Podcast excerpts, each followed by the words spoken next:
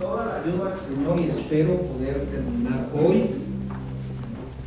Usted nota que, me voy rápido en algunos puntos, la verdad eh, me he brincado algunos, tengo que ser franco, sincero, me he brincado algunos puntos, no he mencionado algo que tuve que haber mencionado, porque el tiempo sí nos tiene un poquito apretados, pero voy a tratar hoy, con la ayuda del Señor, de terminar esta serie Hechos capítulo 6, hemos estado leyendo versos, versos 1 al 4, y estamos ya en el hacer, ya vimos el ser.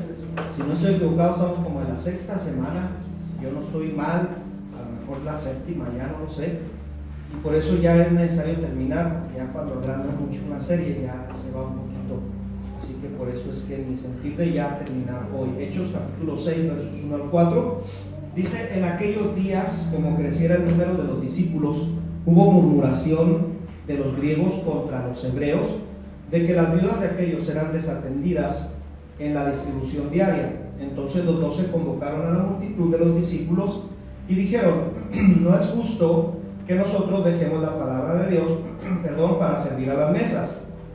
Buscad pues, hermanos, entre vosotros a siete varones, y luego aquí viene la recomendación de buen testimonio, llenos del Espíritu Santo y de sabiduría, a quienes encarguemos este trabajo. Y nosotros, dicen los apóstoles, persistiremos, ¿en qué van a persistir ellos?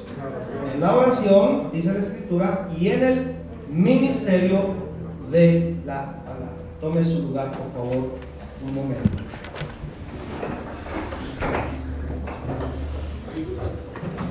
Debo mencionar, mis amados, que a partir del libro de los Hechos, de, hecho, los hechos,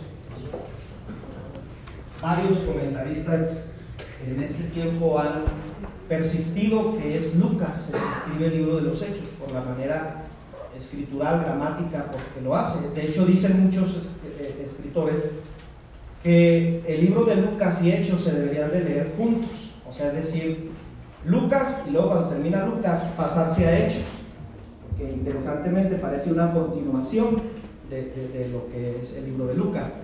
Al fin de cuentas, el Nuevo Testamento nos está hablando, amados, de un nuevo tiempo. Diga conmigo fuerte un nuevo tiempo. A partir del Nuevo Testamento estamos hablando de un nuevo tiempo, el cual Jesús mismo lo denominó como un nuevo pacto. Así lo denominó él. Este es el nuevo pacto. O sea, quiere decir que había un antiguo pacto. Y yo dije en una ocasión que no quiere decir que el antiguo pacto fracasó. En realidad el antiguo pacto no fracasó, el que fracasó fue el hombre. Sí, porque el hombre se dio cuenta que sin Jehová y su presencia no puede cumplir los mandatos. Le es duro, le es pesado, le es difícil, no puede ser santo por sí solo el hombre. Entonces, por lo tanto, el antiguo pacto no es el que fracasó, sino el mismo hombre se dio cuenta que sin la presencia de Yahvé, la cual resistió en el monte Sinaí, acuérdese que le dijo, tú ve Moisés, nosotros no. Y a Moisés no se le hizo difícil, fíjese bien. Él no dijo, qué difícil es seguir tus caminos, qué duro. Él no lo hizo así, porque estaba la presencia de Dios en su vida y porque Él le dijo, yo lo que me interesa es tu gloria y saber tus caminos. Por lo tanto, no es difícil ni pesado cuando escuche usted a un cristiano decir, es que el cristianismo es sumamente difícil. Dígale, más difícil era cuando estabas en el mundo. Súper difícil. Estabas en muerte, estabas en pecado. Olvídate que hoy es tan difícil cuando tienes la presencia del Espíritu Santo. Y entonces Jesús nos habla de un nuevo tiempo, un nuevo pacto. Aquí, amado, en el nuevo pacto toma un giro muy interesante la Biblia. Porque el Evangelio de Mateo en el capítulo 27, voy a, voy a mencionarle tres puntos interesantes aquí para decirle que ha tomado un nuevo giro en el nuevo pacto. En Mateo capítulo 27, versos 50 y 51 dice, Jesús habiendo otra vez clamado a gran voz, entregó el Espíritu y he aquí, el velo del templo se rasgó en dos, de arriba abajo, y la tierra tembló y las piedras se partieron. En otras palabras nos está diciendo, en este nuevo tiempo, antes había un velo que separaba a la humanidad de Dios. Pero Jesús en el sacrificio vino y si se fija, el velo se rompió de arriba abajo, no se rompió de abajo arriba. Quiere decir que esto no es una obra humana, es una obra divina. Por lo tanto, se rompe el velo de arriba a abajo y entonces tú y yo tenemos acceso al Padre por medio de Jesucristo. Alguien le da gracias a Dios por eso, ¿verdad? El velo que separaba a la humanidad ahora ha sido roto por Jesús. Y entonces tú y yo podemos ir a la presencia del Padre. Número dos, ya no hay sacrificios que hacer, amado. Ya no tenemos tú y yo que hacer sacrificios. Por eso tanta gente vive queriendo hacer un sacrificio. Es que yo quiero hacer esto para que Dios me conteste. No es por tus obras que Dios te contesta. No es por lo que tú hagas. Es más, no es ni por tus ayunos. ¿En serio? O sea, hay veces que la gente dice, es que ya baja, Dios se ha ayunado mucho. No es por eso. Y cuando Dios no les contesta, se enojan. Qué terrible actitud, amado. Y entonces hay personas que creen que es por sacrificio y el libro de Hebreos es claro. Capítulo 10, verso 12 que nos dice, pero Cristo, habiendo ofrecido una vez y para siempre, ¿cuántas veces? Una, vez.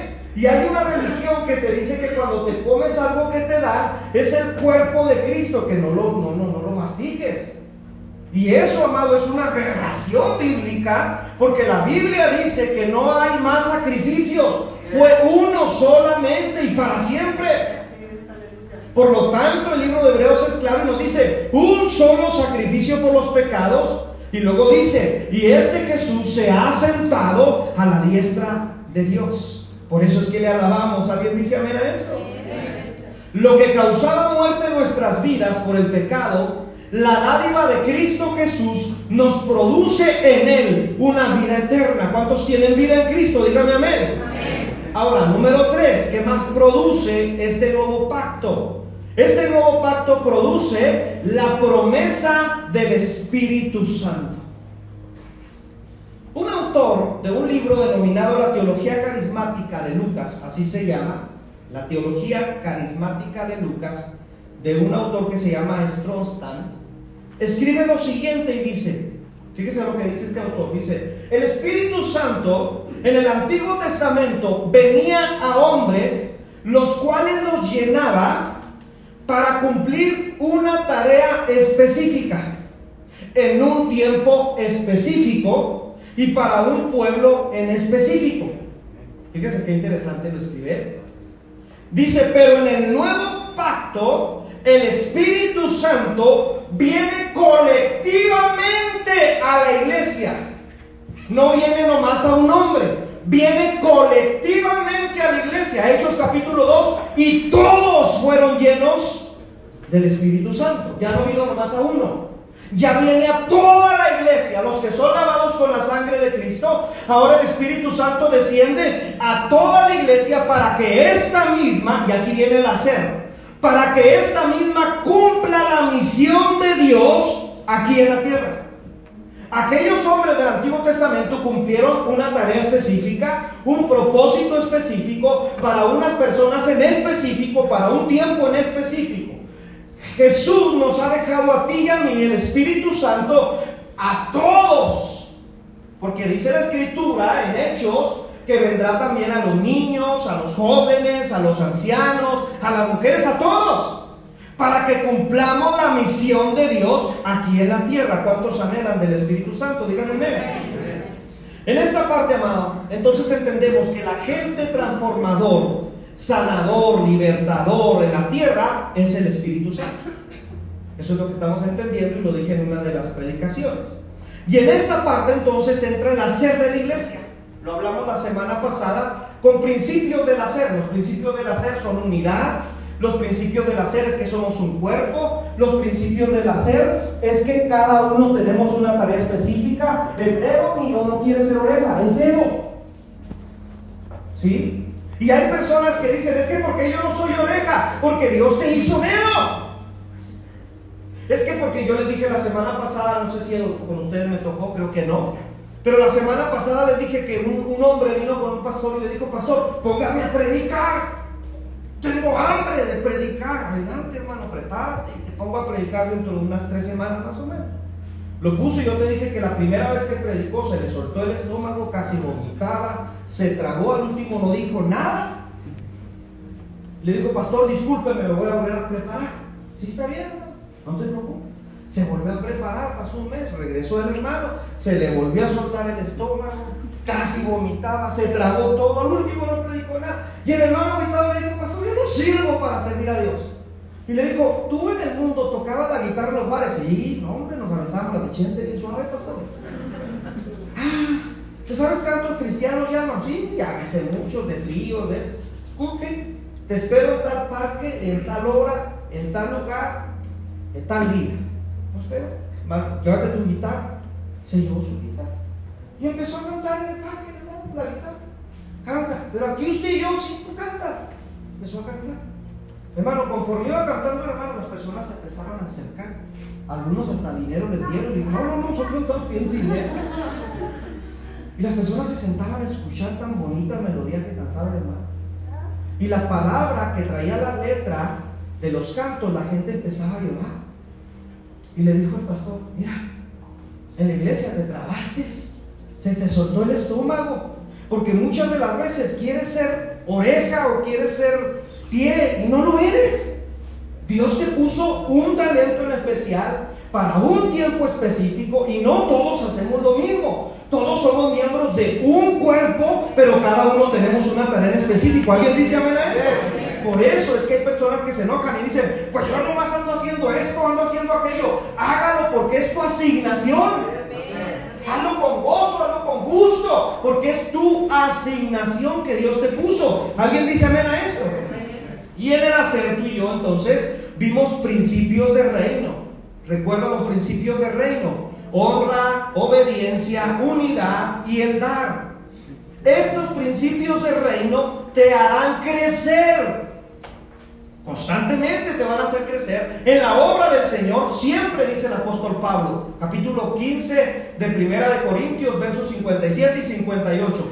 Hermanos, estar firmes, constantes, sabiendo que vuestro trabajo en el Señor no es en vano. Pero siempre estos principios del reino te van a ir a hacer crecer para que tu hacer sea efectivo. El hacer de la iglesia. Vamos a desmenuzar el capítulo 6 de Hechos. Hechos capítulo 6, versos 1 al 3. En aquellos días, como creciera el número de los discípulos, en aquellos días, como creciera el número de los discípulos, aquí me surge a mí una pregunta. ¿Cómo le hicieron estos tremendos para que les creciera tanto, creciera tanto la iglesia? Mí rápido me surge la pregunta. O sea, ¿qué hay escondido ahí? ¿Qué nos enseña la iglesia primitiva para que les creciera tanto la iglesia? Número uno, obedecieron. Diga conmigo obediencia. obediencia. Principio del reino. Otra vez volvemos a los principios del reino. Jesús les dijo, Hechos capítulo 1, verso 4, y estando juntos les mandó que no se fuesen de Jerusalén, sino que esperasen la promesa del Padre que les dijo. Y ya viene la promesa, ¿verdad? Seréis llenos del Espíritu Santo. ¿Pueden recordar qué viene antes de la obediencia en los principios del reino? Acuérdate que hablamos de un principio de honra. Gracias. Honra. Estos hombres honraron la palabra de Jesús. Le pusieron la debida atención a la palabra de Jesús. Jesús les dijo, no salgan de Jerusalén. Ahora, no sé si puedan recordar que Corintios dice, o el apóstol Pablo a los Corintios dice, que Jesús se apareció a más de 500 hermanos. Más de 500 hermanos. Vámonos a números, matemáticas. 5000 había cuando les dio de comer, varones nomás. Cuando resucita había más de 500. Pongamos un número si te parece, 650. Vamos a poner uno. Había ese número, 650 hermanos que se, les apareció Jesús ya resucitado. Lo vieron ascender tremendamente, poderoso. Escucharon los mandatos de Jesús. Escucharon que Jesús les dijo no salgan de Jerusalén. Pero vamos a las matemáticas. En, el aposento alto, ¿cuántos había? Aproximadamente, dice Lucas, 120. ¿Dónde estaban nosotros? 6. 650 menos 120, ¿cuánto te da? Rápido matemático. 530. 530. ¿Dónde están los 530, hermano? Ahora, 5000 menos 530 y menos 120, ¿cuánto te dan? Calculadoras humanas. Ahí va, yo sé, está, trabajando. El ratoncito en el cerebro. 4350. Gracias. ¿Dónde están todos esos? ¿Dónde andan? No tomaron honra. Tomaron en poco la palabra de que no salgamos, pues si ya tenemos el power, si ya tenemos el poder, ya es tiempo de predicar. ¿Qué le pasa a Jesús? Tenemos que salir ya de Jerusalén y predicar. Y tal vez, dicen algunos, se desesperaron. Muchos hermanos en la iglesia se desesperan y dicen, es que yo no puedo ser administrado, pastor, ya tengo que servir. Espérate, Dios está trabajando con tu ser. Pero hay veces que te desesperas. Hay, papás, hay mamás que vienen y me dicen, es que mi hijo ya tiene que servir. Y le digo, ¿cómo es en la casa? hombre, es un malagradecido, es esto. Trate primero con el ser. Porque no, ¿quién nos ha hecho pensar que el servir no va a ser buenas personas? Al contrario, amado, vas a poner un tirano. Imagínate si en la casa no recoge un plato, ahora si lo pones de líder en la iglesia, imagínate, va a traer a la gente quiere. Si allá en la casa su ser está destrozado, ¿cómo creemos que en el hacer va, a actuar correctamente? Alguien me está entendiendo, ¿verdad? Y alguien me está picando por ahí, está diciendo, ¿eh? Chiquito, ¿eh? Y entonces los apóstoles de Jesús siguieron y honraron la palabra de Jesús y obedecieron. ¿Puedes imaginártelos obedeciendo ahí esperando?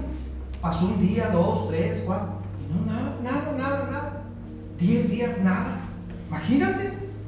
Y el honrarlo al escuchar la orden de Jesús, no salgan de Jerusalén hasta que sean revestidos por el poder del Espíritu Santo.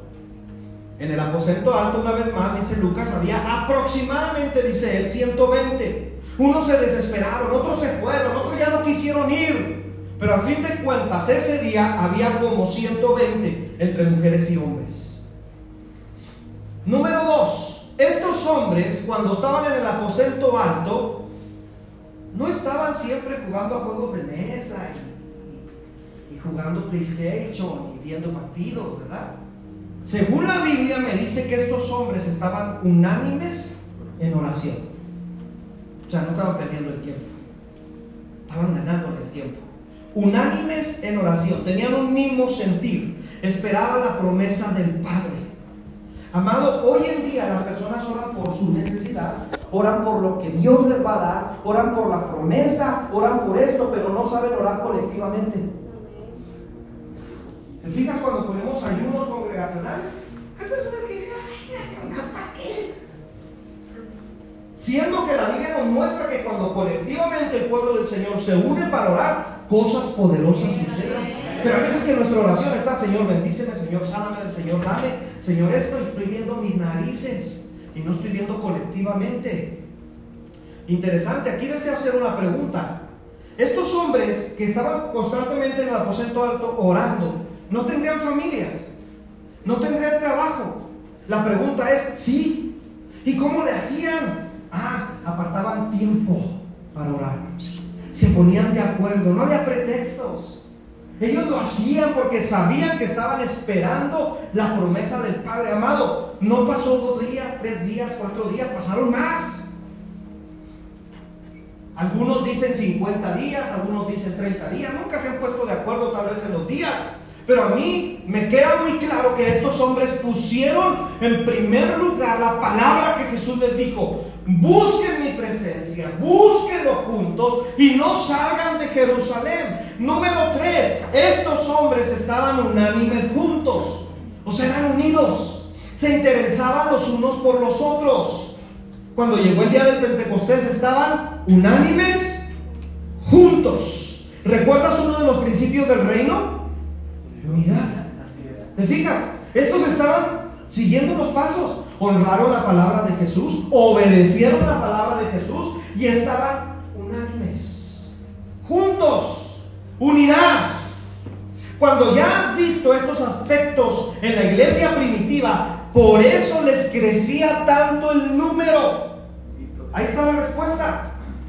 Porque buscaban a Dios en oración juntos porque honraban la palabra de Dios, porque obedecían a Dios, porque no había necesitados entre ellos y veían los unos por los otros la necesidad. Amado, cuando pasa esto, la mano de Dios se mueve en el cielo. Él va a hacer algo poderoso y su Espíritu Santo va a cambiar a las personas cuando la iglesia entienda que somos un cuerpo en Cristo. ¿Alguien dice amén a esto? Y ya más agua, amén. Cuando tú entiendas que el que está detrás de ti, tal vez sea la mano o el pie, y que tú no vas a poder andar sin que Él ande, si te, fijas, o sea, tú no vas a poder continuar sin que Él lo haga. ¿Y cómo lo hago si anda bien aguitado? Ora por Él, júntate con Él, habla con Él, dile que estás necesitando, en qué te puedo ayudar. ¿Se fija? Ese es el trabajo del cuerpo de Cristo. Deseo recordarte, amado, que siempre que sirvas a Dios estarás en constante crecimiento. Siempre tu ser va más allá en su voluntad. Y entonces cuando la iglesia empieza a hacer, cuando la iglesia empieza a trabajar, cuando la iglesia empieza a unirse como un cuerpo, entonces esto va a crear afuera murmuración. Siempre va a crear murmuración. Ay, sí, muy unidos los hermanos. Ay, ay, ¿cómo oran? Siempre va a crear murmuración. Ve lo que sucedió en el capítulo 6. En aquellos días, como crecía el número de los discípulos, hubo murmuración. Amado, lamentablemente siempre va a haber murmuración. No te detengas por la murmuración. Siempre habrá alguien que hable mal de ti, siempre los habrá. Tenemos secretarios en todos lados que nos dicen en que estamos mal muchas veces que eso no te detenga. Cuando yo empecé como pastor aquí, mucha gente me no, hombre, confiar en usted, usted líder de alabanza, usted es que va a ser pastor. Yo cerré mis oídos porque yo sabía que ninguna persona me llamó, el que me llamó está allá arriba. ¿Sí me entienden? Si yo hubiera abierto mis oídos, ah, pues sí, ah, no, pues los hermanos dicen que yo no la armo. Imagínense, amado, si nos ponemos en esa actitud, hacerle caso a los demás, lo que los demás dicen pues ya no estaríamos en este lugar. Siempre va a haber murmuración. Por lo tanto, cierra tus oídos. Ahora, a estos básicamente les estaban avisando que estaban por crecer más. Realmente los griegos les estaban diciendo, van a crecer. Por lo tanto, como están creciendo tanto y como están eh, ensanchando su territorio, pues están descuidando unas áreas como secretarios los griegos. En realidad eran los secretarios. Había murmuración entre ellos. Y entonces Dios empodera a los discípulos. Empodera a los discípulos para que estos, a ver si suena bien la palabra, empoderen a otros. Empodera a los discípulos para que estos empoderen a otros porque están creciendo. Es obvio. ¿Qué haces con tu hijo cuando está creciendo? ¿Le compras otro pantalón? Bueno, que ahora los brincachacos es normal, ¿verdad? Pero, pero ah, ya, tú lo ves y dices, hijo, no te agaches porque se te rompe, ¿verdad? Está creciendo. La camisa no, ya está el botonazo a punto de dar. Está creciendo y tienes que hacer cambios. Tienes que expanderte, tienes que ir más allá. En la iglesia, cuando esta crece, empezamos a hacer esto, empezamos a asignar trabajos, empezamos a, llamar líderes, porque esta está creciendo. Alguien dice amén a esto. Y esto están los dones y talentos de la iglesia. Ahora aquí tengo que hacer una pausa urgente, urgente, rápido, una pausa. Un autor de un libro que se llama Darío López, le recomiendo este libro, se llama Pentecostalismo y Misión Integral. Así se llama el libro de Darío López. Pentecostalismo y Misión Integral. Este hombre en su libro habla de lo siguiente y dice que un profesor, nos va a calar esto, eh, a usted y a mí, gacho nos va a calar. Un profesor llamado Honderwerm, algo así, vamos a decirle Chon, insinúa en sus escritos que los pentecostales, nosotros somos pentecostales, ¿alguien dice ver esto? Ok, dice este hombre que los pentecostales solo sentimos pero no pensamos. Cuando yo leí esta frase dije, me pegó. Y cuando algo te pega es porque es verdad. Es decir, dice, dice este hombre, los, los pentecostales solo cultivan emociones y sentimientos en la palabra de Dios, pero tienen poco interés en el estudio de la palabra.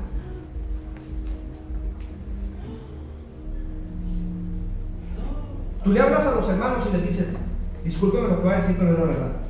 Les dices, va a venir tal evangelista y se nos llena la iglesia. ¿Sí están de acuerdo, verdad? Y si les dices, va a haber un estudio bíblico, ¿sí te has fijado? Entonces, sí, cierto. No, somos emocionalistas, nos gusta el fuego. ¿Verdad? La verdad, mamá. Nos gusta el fuego. Pero este dice, pero no llevan a cabo la misión. Les gusta el fuego. Hablan aquí, allá, y esto y el otro, hablan en lenguas. Pero no cumplen la misión en la tierra. Me pegó, hermano, esa escritura a mí. Este, este hombre dije, sí, cierto. Sí, cierto. Somos emocionalistas. Es cierto. ¿A qué se refiere este hombre con esto? Que nos emocionamos, que le decimos a las personas y les enseñamos a amar a Dios, a buscar a Dios, a enamorarse de la presencia de Dios y a decirle, busca a Dios, ayuna, ora, pasa 24 horas, deja que el Espíritu Santo te llene, haz esto, haz aquello. Pero no les decimos, es necesario que lo que estás viviendo lo prediques allá afuera. Y entonces dice Darío López, y los pentecostalistas no alcanzan a hacer la misión porque solamente se quedan en emociones. En otras palabras, el crecimiento viene por la palabra de Dios, en su conocimiento, en las experiencias con el Espíritu Santo de Jehová. Y dice este escritor, pero al fin de cuentas los pentecostales no cumplen la misión allá afuera. Pastor, ¿cuál es la misión allá afuera según la iglesia primitiva? Porque estamos viendo la iglesia primitiva. Entonces, ¿cuál es la misión allá afuera? ¿Cómo lo hicieron estos hombres para recibir al Espíritu Santo y no solamente emocionarse, sino cumplir la misión? ¿Cómo lo hicieron? Te lo voy a decir en pasos, una vez más. Voy a nombrar algunos de los que ya nombré. Paso número uno. Obedecieron en esperar la promesa del Padre. No se desesperaron. Trabajaron primero en el ser antes del hacer. Paso número dos buscaban la presencia de Dios continuamente porque sabían que en la presencia de Dios es transformado el carácter. En la presencia de Dios y en su palabra es transformado el carácter. Hay veces que el hermano predica muy bonito, se expresa muy bonito, pero no lo has visto hablar en su casa. Ah, necesita trabajar en la carácter. Paso número tres estaban juntos y unánimes. Unidad. Paso número cuatro. El Espíritu Santo cuando ve en la iglesia que hay hambre de su presencia y que están unidos, Él va a descender sobre su pueblo. ¿Alguien dice amén a esto? Todos, dice Hechos capítulo 2, fueron llenos del Espíritu Santo. No algunos. No, uno, no te dice, algunos estaban cazando moscas, otros estaban en el celular, otros ya se querían ir, otros estaban desesperados porque querían los camarones fiesta. No, Dice, todos fueron llenos del Espíritu Santo, tanto que los de afuera pensaron que andaban ebrios. Te digo que siempre que la iglesia va a crecer y cuando la iglesia empiece a extenderse va a haber murmuración, no te preocupes por eso. Los de afuera decían, están llenos de gusto, pero los escuchaban hablar en sus lenguas, porque en ese tiempo cuando en ese tiempo venían de todas las naciones, de todas las lenguas, y se les hacía raro que gente del bulbo, gente que no tenía estudios, gente que no tenía preparación, estaba hablando en su lengua y les llamó la atención y dijeron, ¿por qué están hablando en nuestra lengua? Y lo único que hablan es glorificar a Dios.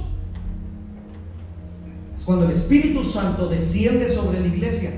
Es decir, tú no hablas en lenguas cuando tú quieres. Esto, lo quiero dejar bien claro. O sea, yo no hablo en lenguas cuando yo quiero. No, pues yo quiero hablar lenguas ahora. Ahora, ahora, ahora. No. Es el Espíritu Santo quien da las lenguas a la iglesia. ¿Alguien dice amén a esto? Es, es Él. Yo no mando al Espíritu Santo. Él es el que manda.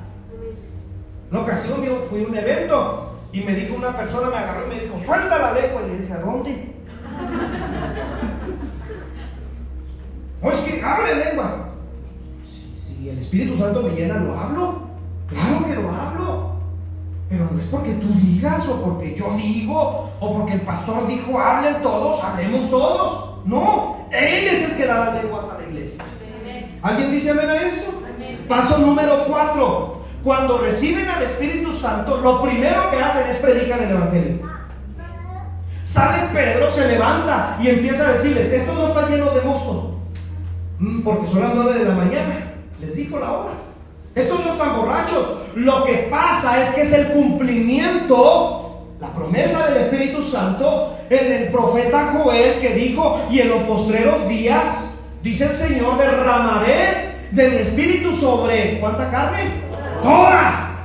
Sobre toda la carne. Vuestros hijos, vuestros ancianos. Y empieza a decir, y luego dice, y vosotros crucificasteis a Jesús. Él siendo un siervo justo y empieza a mencionarles la palabra de Dios.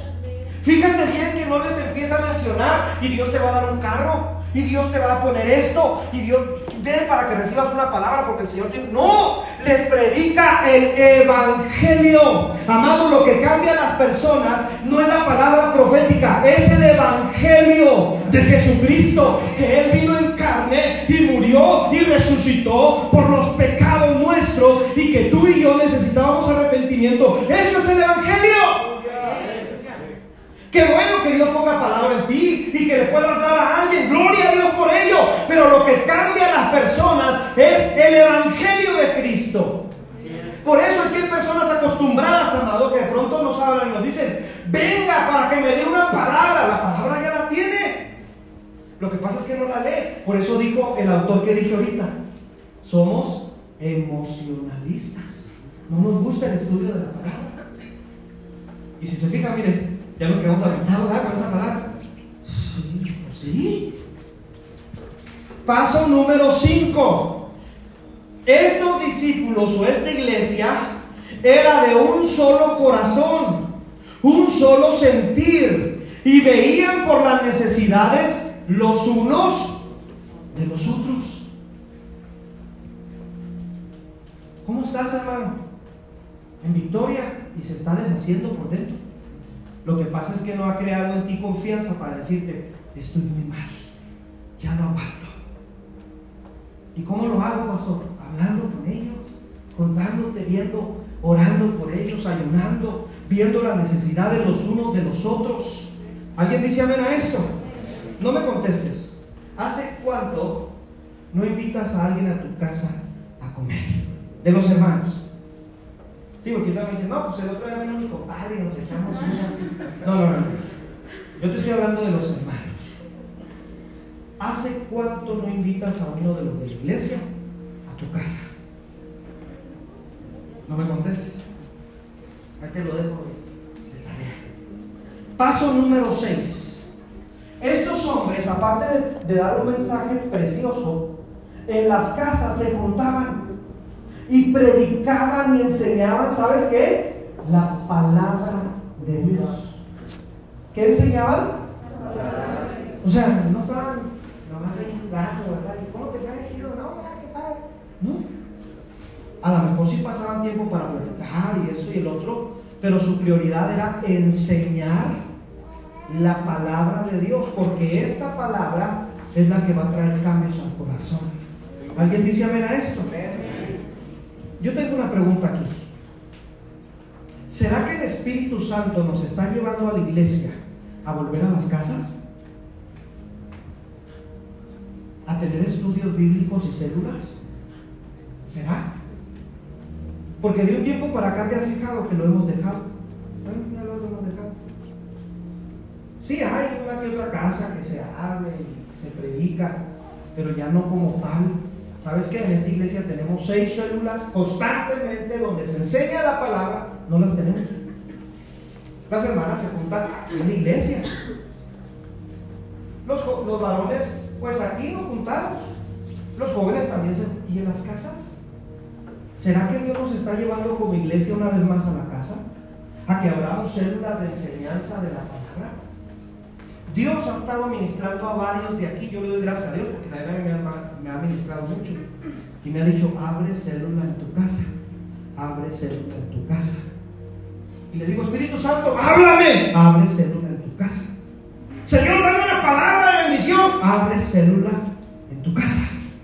Porque de tu alrededor necesitan escuchar la palabra. Que en tu casa hay palabra de vida. ¿Alguien dice amén a esto? Ahora yo quiero preguntarle, ¿está disponible su casa? ¿Seguros?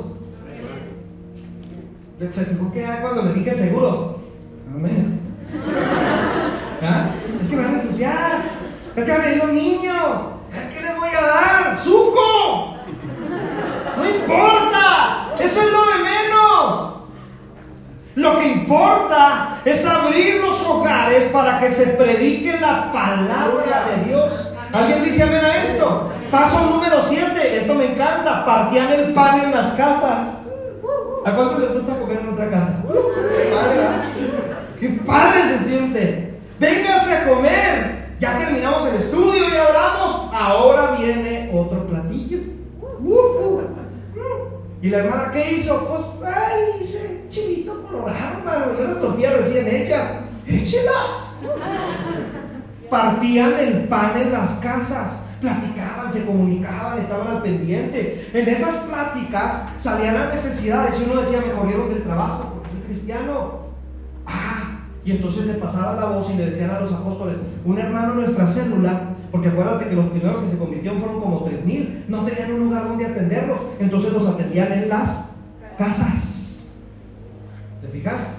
No había un local grandote, no había super iglesia, había casas. Los hermanos abrían sus casas. Ahí se daban cuenta que tal hermano estaba pasando por necesidad. Y entonces cuando pasaba por necesidad le decían a los apóstoles y luego que los hermanos decían, pues yo tengo ahí una borrega. Pues véndala.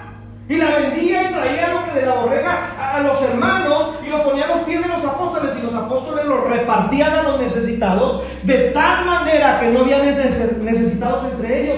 Siempre había gente bendiciendo a los demás porque trabajaban en uno solo, un cuerpo. Interesante cómo trabajaban estos hombres. Y entonces en las casas comían juntos, dice el libro de Hechos, con alegría y sencillez de corazón. Les dieron suco, el suco sabe delicioso. No importa que me dieron suco. Y como en las escuelas bíblicas de antes, me dieron una galleta de animalitos que parece un extraterrestre, ya no animalito. Pero no me agüito por eso. Así aprendieron muchos aquí por la palabra de Dios y ahora están con sus familias. Que aunque les dieron suco y aunque les dieron galletas de animalitos, partían el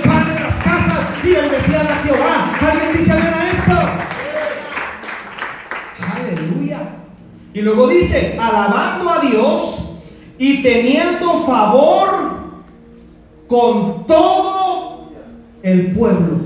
Di conmigo fuerte, teniendo favor con todo el pueblo.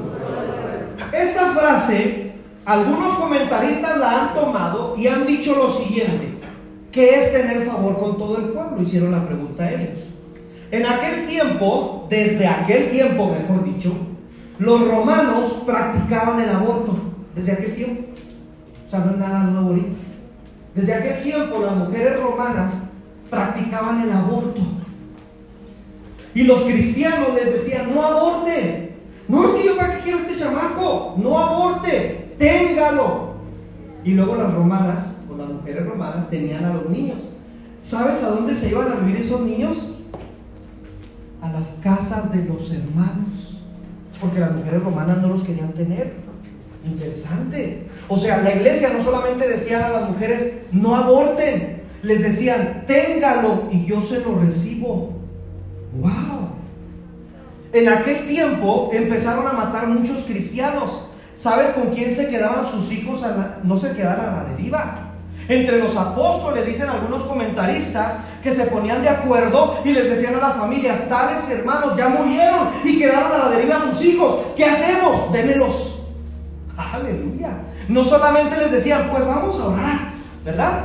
Les decían, vamos a accionar y adoptaban a los niños y desde pequeños les enseñaban la palabra de Dios y estos niños estaban agradecidos y ellos enseñaban a otros niños y jalaban a otros de tal manera cuerpo de Cristo iba creciendo, porque la iglesia no solamente le decía a la humanidad, pues ahí oramos por ustedes, sino accionaban.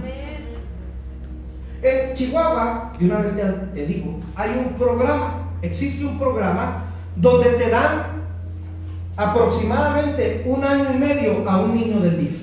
Existe el programa, ya está en Chihuahua. Un año y medio te dan a un niño del DIF.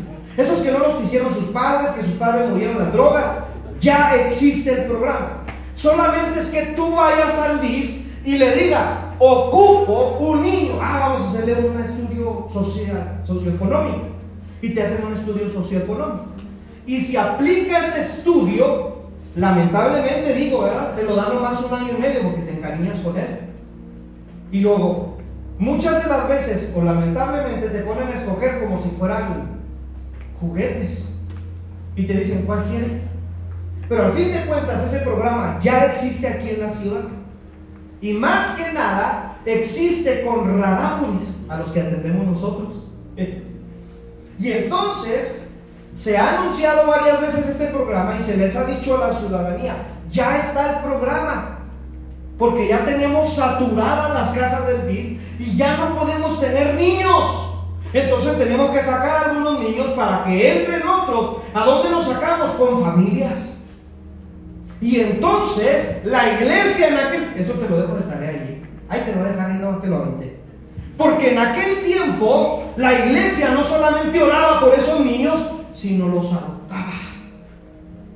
Accionaba, hacía algo. No decía, pues los amamos, oramos por ellos, les damos comida, que Dios los bendiga, gloria a Dios, aleluya.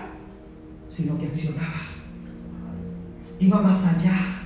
Interesante, amado, esto que teniendo favor con todo el pueblo. No nomás también con la iglesia, sino con todo el pueblo. La iglesia no solo oraba, di conmigo, sino actuaba.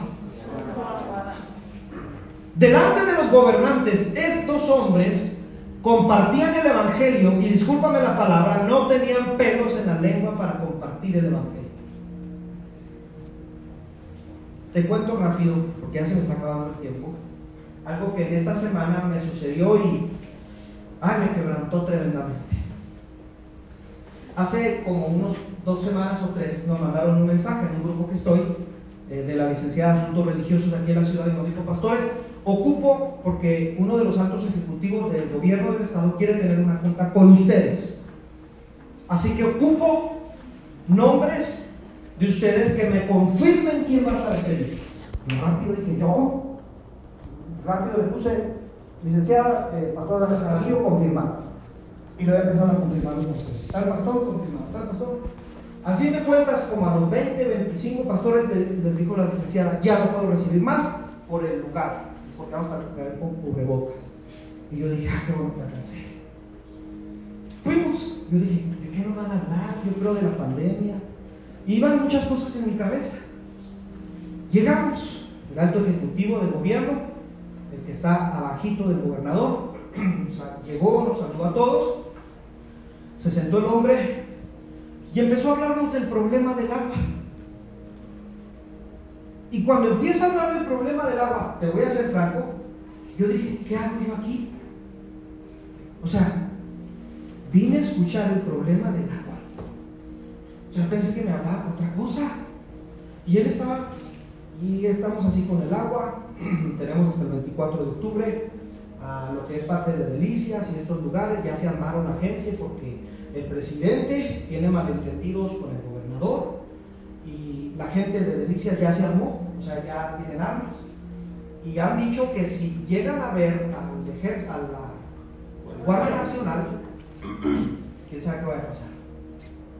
Y ya cuando dijo eso el hombre, yo dije, ah, por algo estamos aquí. Y entonces el hombre dijo, los convocamos por orden del gobernador a ustedes, a los pastores, para que oren por nosotros, porque ya no podemos con esto. Ay, amado, se me puso la pichita. ¿Cómo, cómo, cómo? Y yo le iba a decir, a ver, ¿me lo puedes repetir? Sí, ya se nos salió de las manos esto. El gobernador ya no sabe qué hacer con esto. El presidente está en contra del gobernador y hay algunos malentendidos, nos platicaron malentendidos. y nos dijo, los convocamos porque necesitamos que ustedes, que Dios los escucha, oren por esto. La tierra está gimiendo por la manifestación de los hijos de Dios. Tanto así que te mandan a hablar que ores. No más. O sea, no nos dijeron, eh, vayan con nosotros, eh, este puño. No, hermano. La reunión era para que oremos por nuestro gobernador.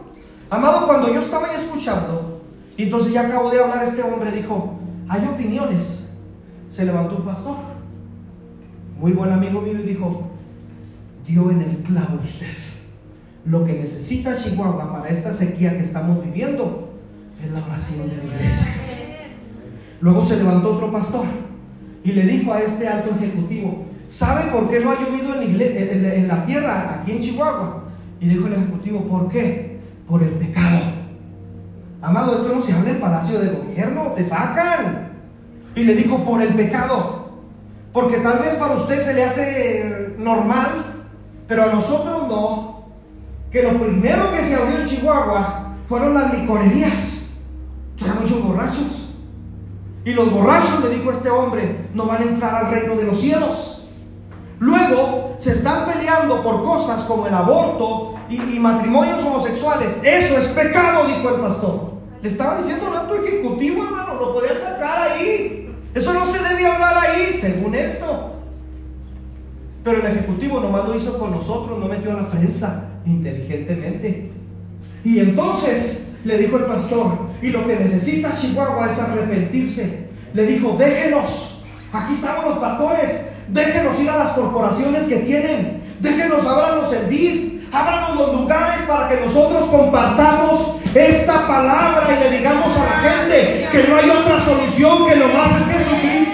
Amado, y cuando eso le estaba diciendo el pastor, el ejecutivo dijo, por eso es que los convocamos, señores, porque ya no podemos con esto y necesitamos de ustedes. La tierra está gimiendo por un despertar de la iglesia y que la iglesia haga algo en este tiempo.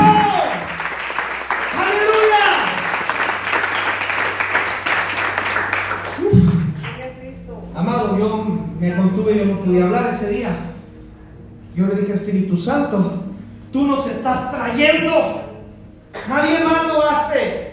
Y así como ese hombre que es alto ejecutivo y está abriendo las puertas a Cristo, cuando la cabeza le abre las puertas a Cristo, todo lo demás va a empezar a fluir en la ciudad. Pero necesitamos unirnos quiero pedirte esta semana que me ayudes a orar por esta situación. Porque estos hombres nos dijeron ya se nos fue de las manos.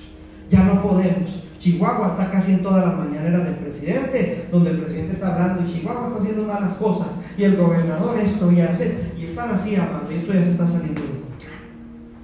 Y el puro control lo tiene el Señor Jesús. Pero ¿quién orará? ¿Quién irá? ¿Quién lo hará? Nosotros lo haremos. ¿Alguien dice amén a esto? Quiero terminar con esto. La iglesia buscamos, si tú me preguntas, pastor, ¿qué buscan las personas para que sirvan al Señor? Busca pues entre vosotros a siete varones llenos del Espíritu Santo. Busca entre vosotros varones de buen testimonio y busca entre vosotros personas llenas de sabiduría.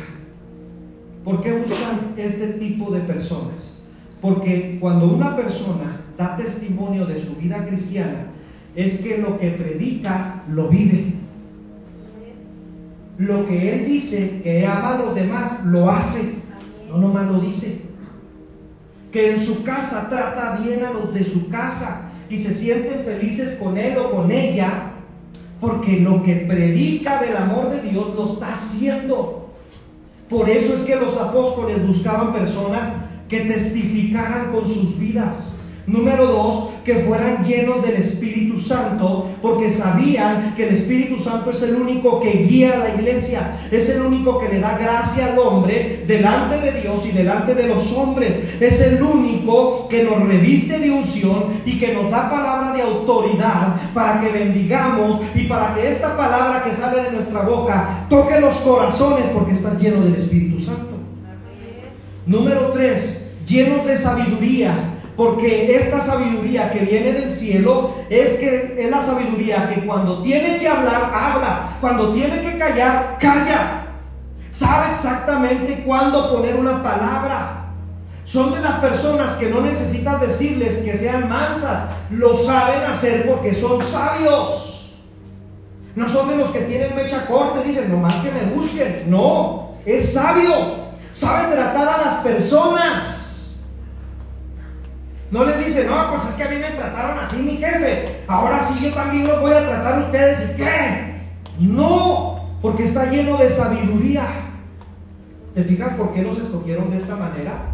Así que si tú me preguntas, pastor, ¿cuál es el ser que la iglesia busca para que las personas sirvan en cualquier modo en la iglesia? Lleno del Espíritu Santo, lleno de sabiduría y personas que tengan buen testimonio. Eso es lo que buscamos o se busca para que las personas hagan en el reino de Dios, porque cuando tu ser está sano, tu hacer va a ser fructífero. ¿Alguien dice amén a eso? Tengo que terminar, tenía más cosas que mencionar, pero yo quiero que usted se ponga de pie en esta mañana.